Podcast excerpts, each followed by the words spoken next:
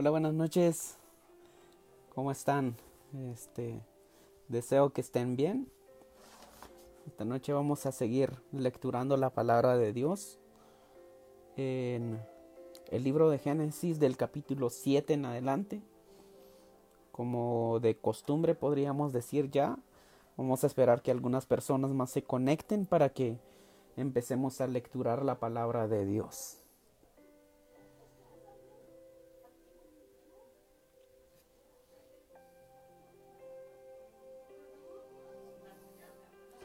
Veo ya un par de personas conectadas y también como todas las noches voy a estar compartiendo esto en mi cuenta personal para las personas que que, me siguen en esa cuenta, ¿verdad? Ok, vamos. Ver acá. Ok. Bueno, buenas noches.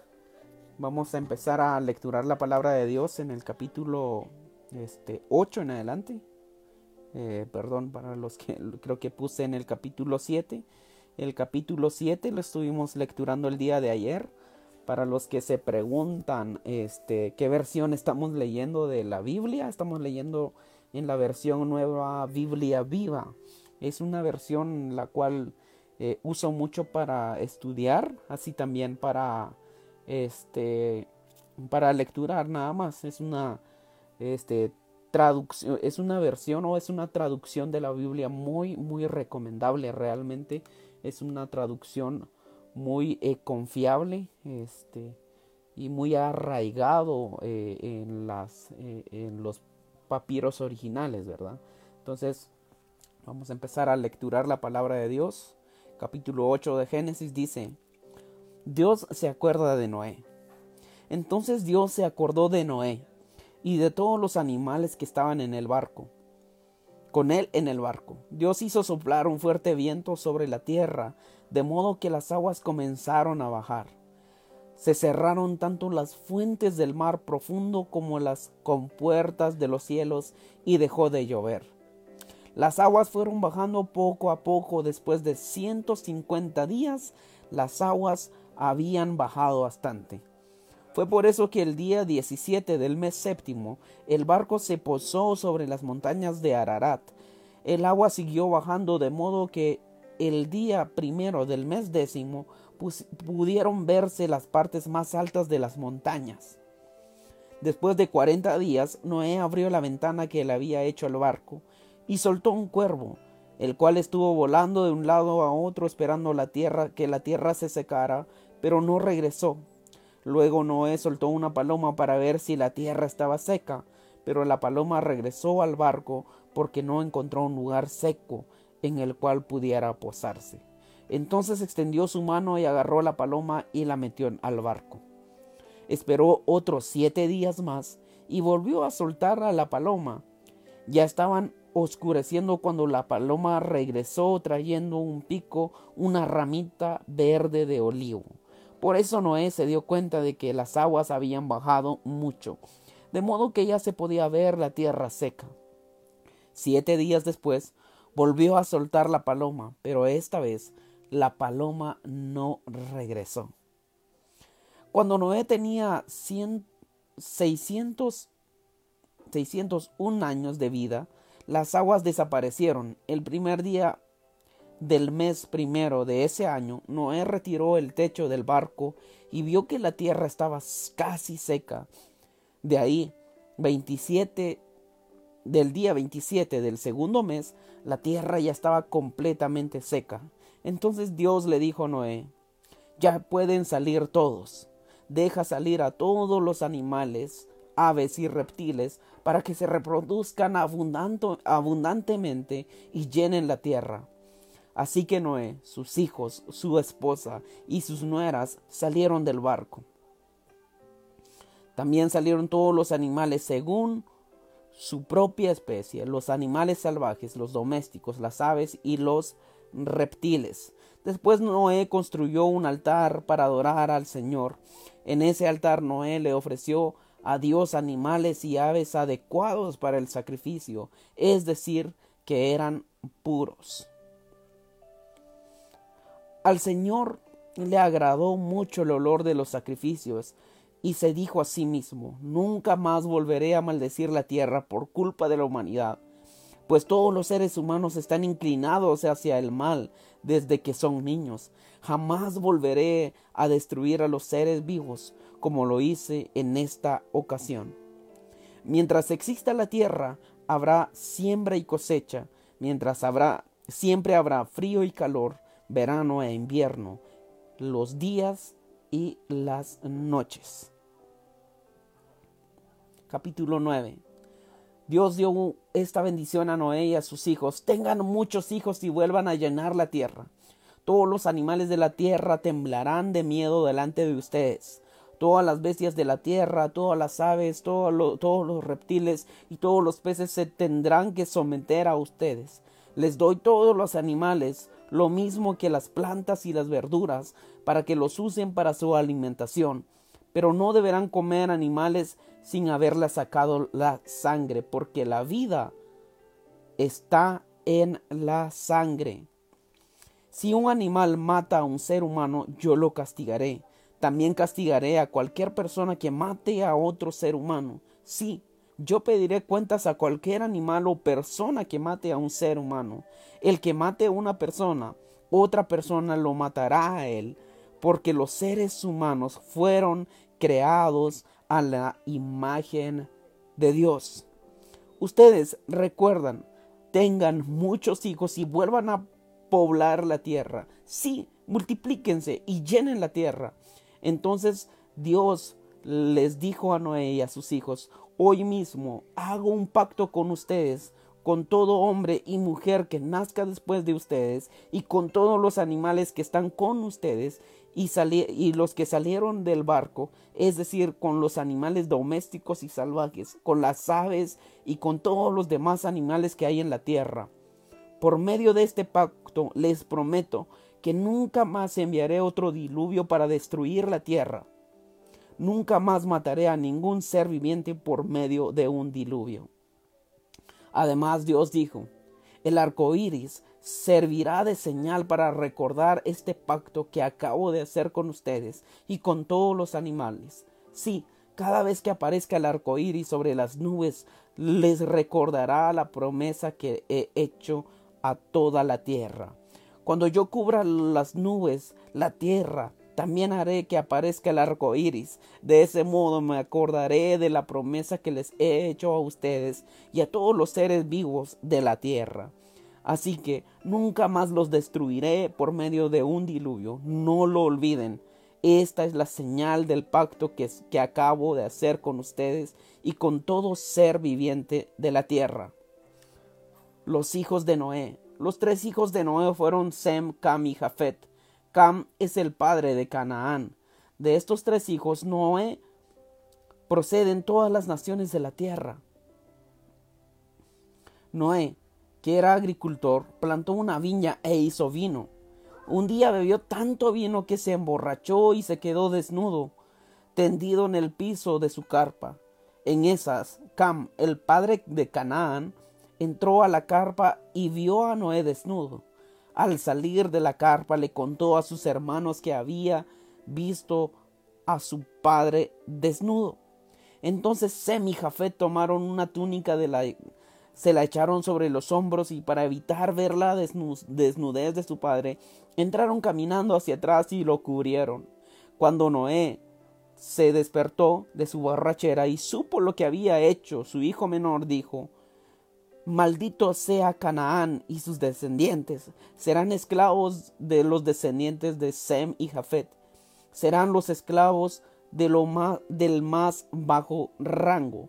Luego Noé dijo, Bendito sea el Señor Dios de Sem, que Canaán sea esclavo de Sem, que Dios prospere mucho a Jafet y que viva en los campamentos de Sem, que Canaán sea esclavo de Jafet.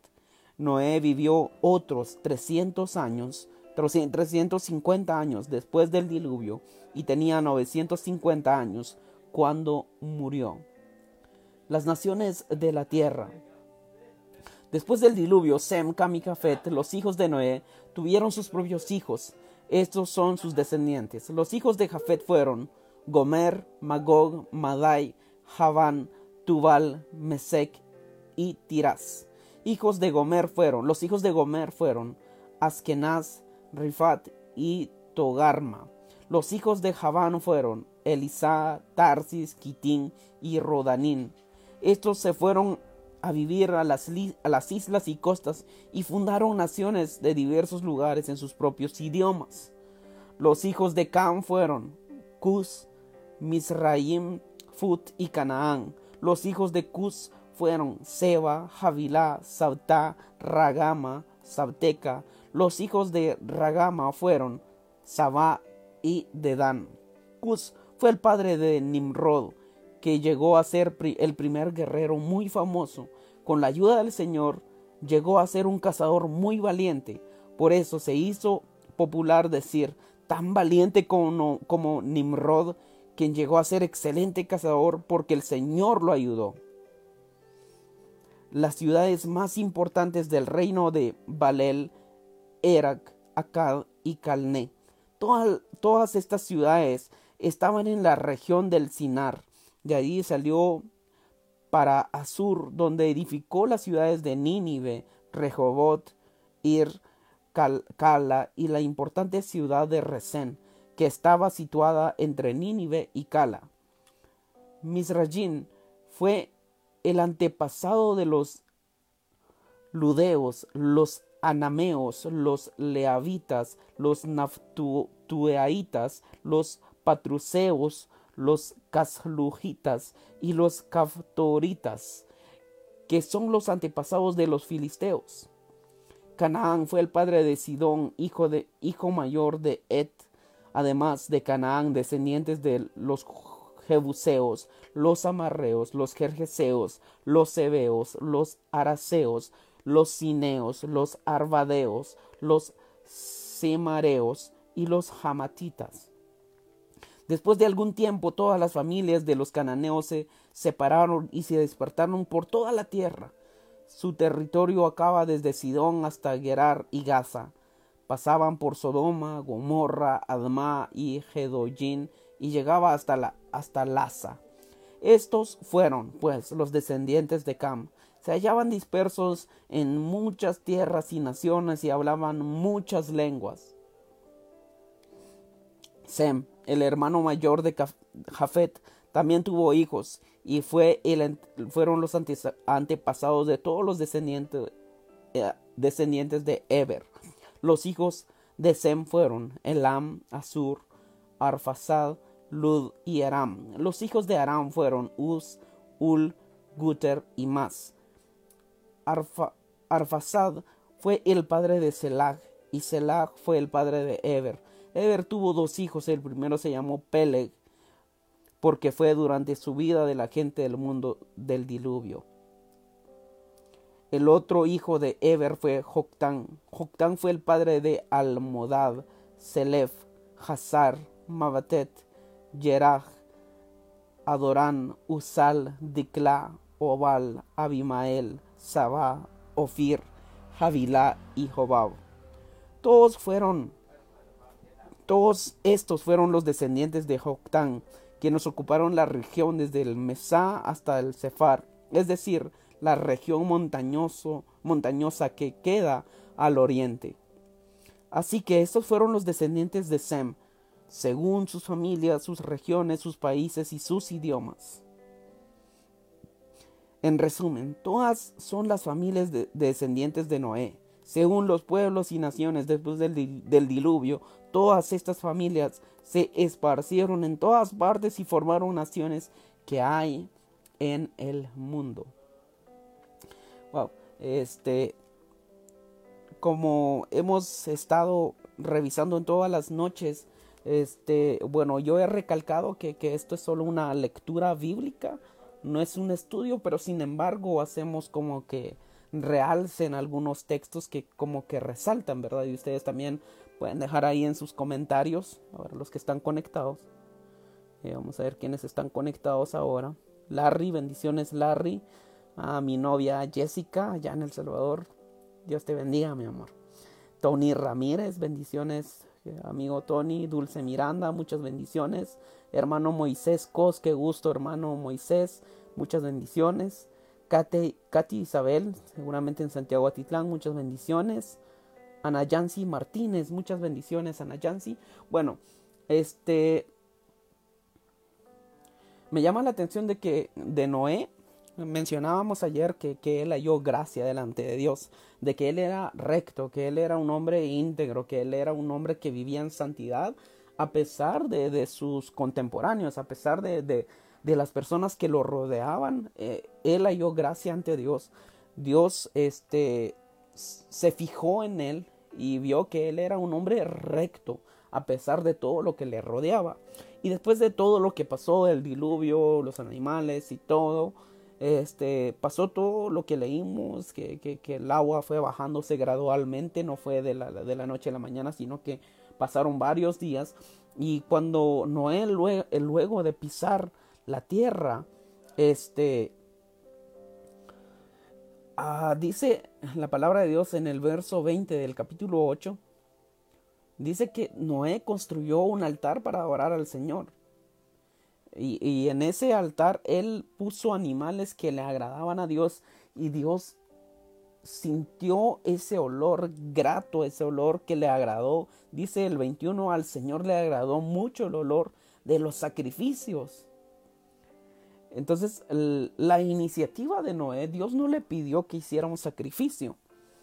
Dios no le pidió que hiciera un sacrificio, pero de él nació como agradecimiento a Dios, dijo, bueno, yo voy a construir un altar, le voy a ofrecer este sacrificio a Dios. Y, este sacrificio él eligió, me imagino yo, los de los animales puros, no solo eligió a los, este, a los animales, este, puros y el que caiga, no, me imagino yo que él buscó como que los más gorditos, los, eh, los mejores, los que más resaltaban y los llevó, los sacrificó y este olor le agradó mucho a Dios. Y esto me trae a mente a mí de que Dios se merece lo más exquisito de nuestra vida. Dios se merece la parte, eh, la mejor parte de nuestra vida. Dios se merece lo mejor de nuestras fuerzas, lo mejor de nuestra capacidad. También el, el capítulo 9. Este dice el capítulo 9, verso 4, pero no deberán de comer animales. Bueno, Dios le dice a, Noé, ahora ya puedes comer de toda clase de animales, pero no comerás animal que, que no le haya sacado sangre. Pero no deberás de comer animales sin haberle sacado la sangre, dice, porque la vida de toda carne en la sangre está. Y estas son cosas que, que la ciencia confirma años más adelante que, que que la vida del ser humano, de toda carne, está en la sangre. Y esto lo dijo, lo, dice la Biblia hace muchísimos años atrás. Este. Vamos a ver.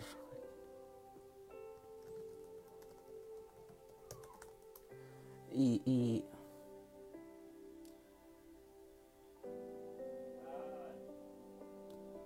wow.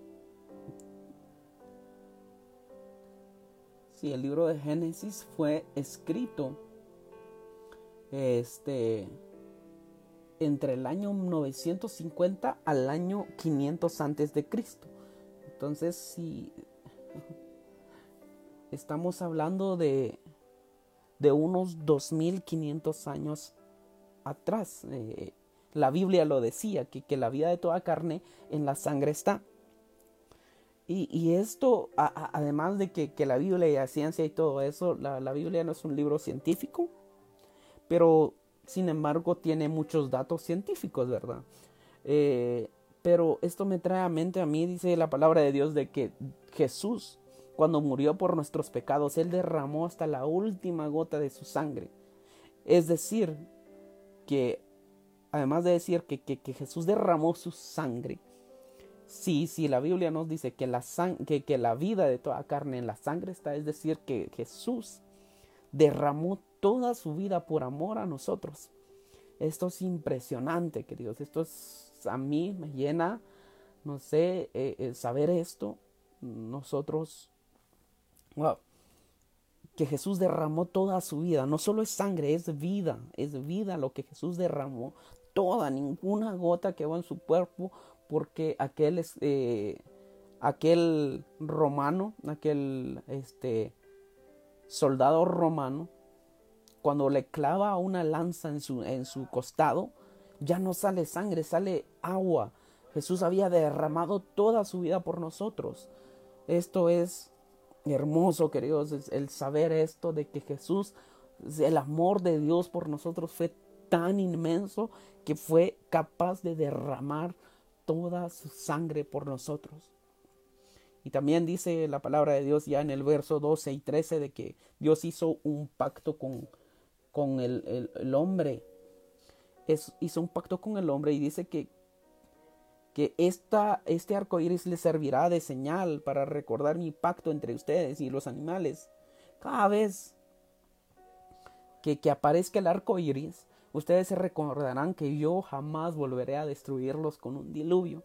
Y, tristemente la, imagen que, se le ha adoptado, el hombre siempre ha, este, distorsionado el mensaje de la palabra de Dios.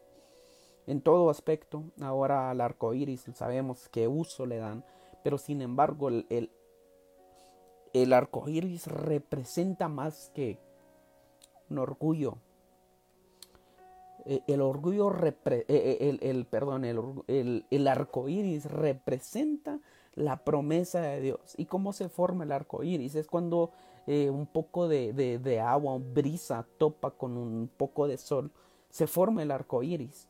Y, y esto se da porque antes de Noé nunca había llovido.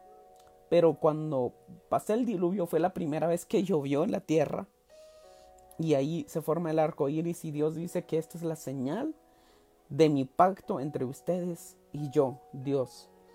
También dice, no olviden el pacto que acabo de hacer con ustedes y con todo ser viviente, viviente en la tierra.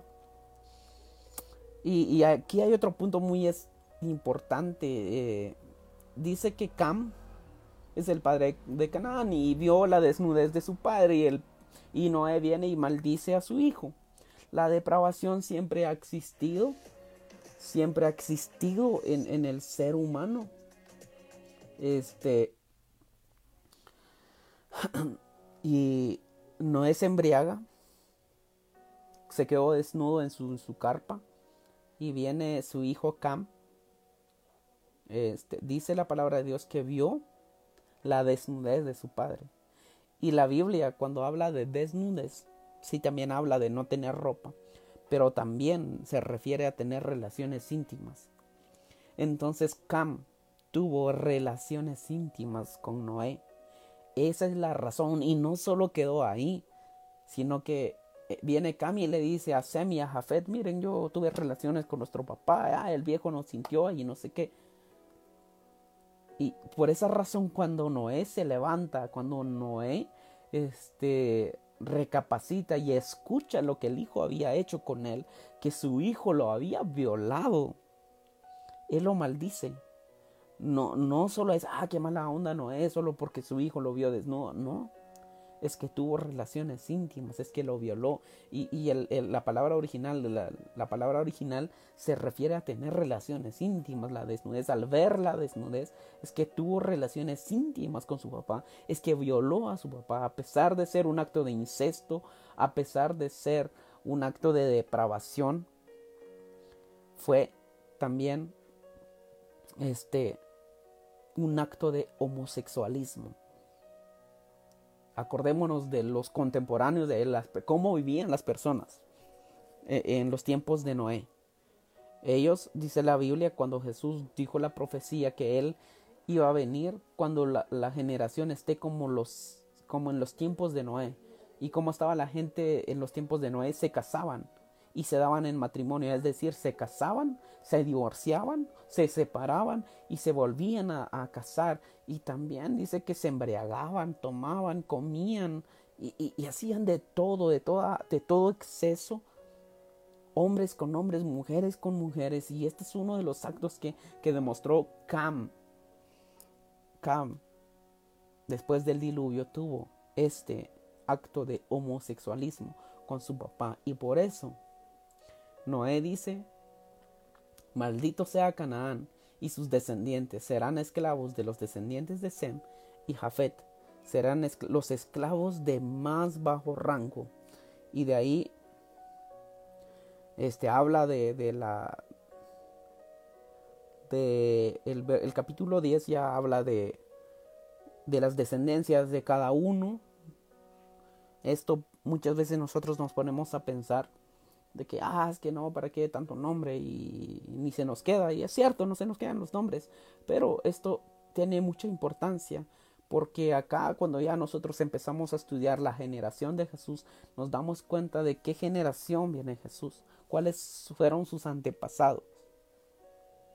Entonces, ahí es donde nos damos, para esto sirve eh, estas líneas eh, familiares, por decirlo así. Y también acá en el capítulo 10 ya nos damos cuenta de que ya habían lenguas en la tierra. Ya empezaron a formarse las naciones nuevamente y así también la maldad del hombre empezó a, multiplicarse nuevamente. Este había leído un texto que decía que, que, que los hombres desde pequeños hacen la maldad, aquí en los mismos capítulos. Este, que bendiciones queridos, gracias por conectarse en esta noche. Nos seguimos viendo el día de mañana, si Dios así nos regala vida. Y este, ya siempre les recuerdo que estamos promoviendo una causa con mi novia. Estamos promoviendo la causa de, de Noecito. Él es un niño de cuatro años de, de allá del Salvador este, estamos eh, recaudando fondos para construirle una casita. Él tiene una casita ahora que, que, está por caerse. Es una casa de barro. Tiene muchos años esa casa. Entonces este niño necesita un hogar digno. Y Dios ha puesto esto en nosotros de, de empezar a construirle una casita y nosotros con nuestros recursos este no podemos hacerlo, ¿verdad? Entonces necesitamos de ustedes 5 quetzales, 2 quetzales suman. Que pueden comunicarse conmigo para eh, ver cómo este, me pueden hacer llegar esa colaboración. Yo lo voy a estar apuntando y yo llevaré ese dinero y lo invertiremos en la construcción de la casita de Novacito. Así que muchas bendiciones amigos y amigas, Amita Kehu, gracias por conectarte. Este, nos vemos el día de mañana si Dios así nos lo permite. Muchas bendiciones.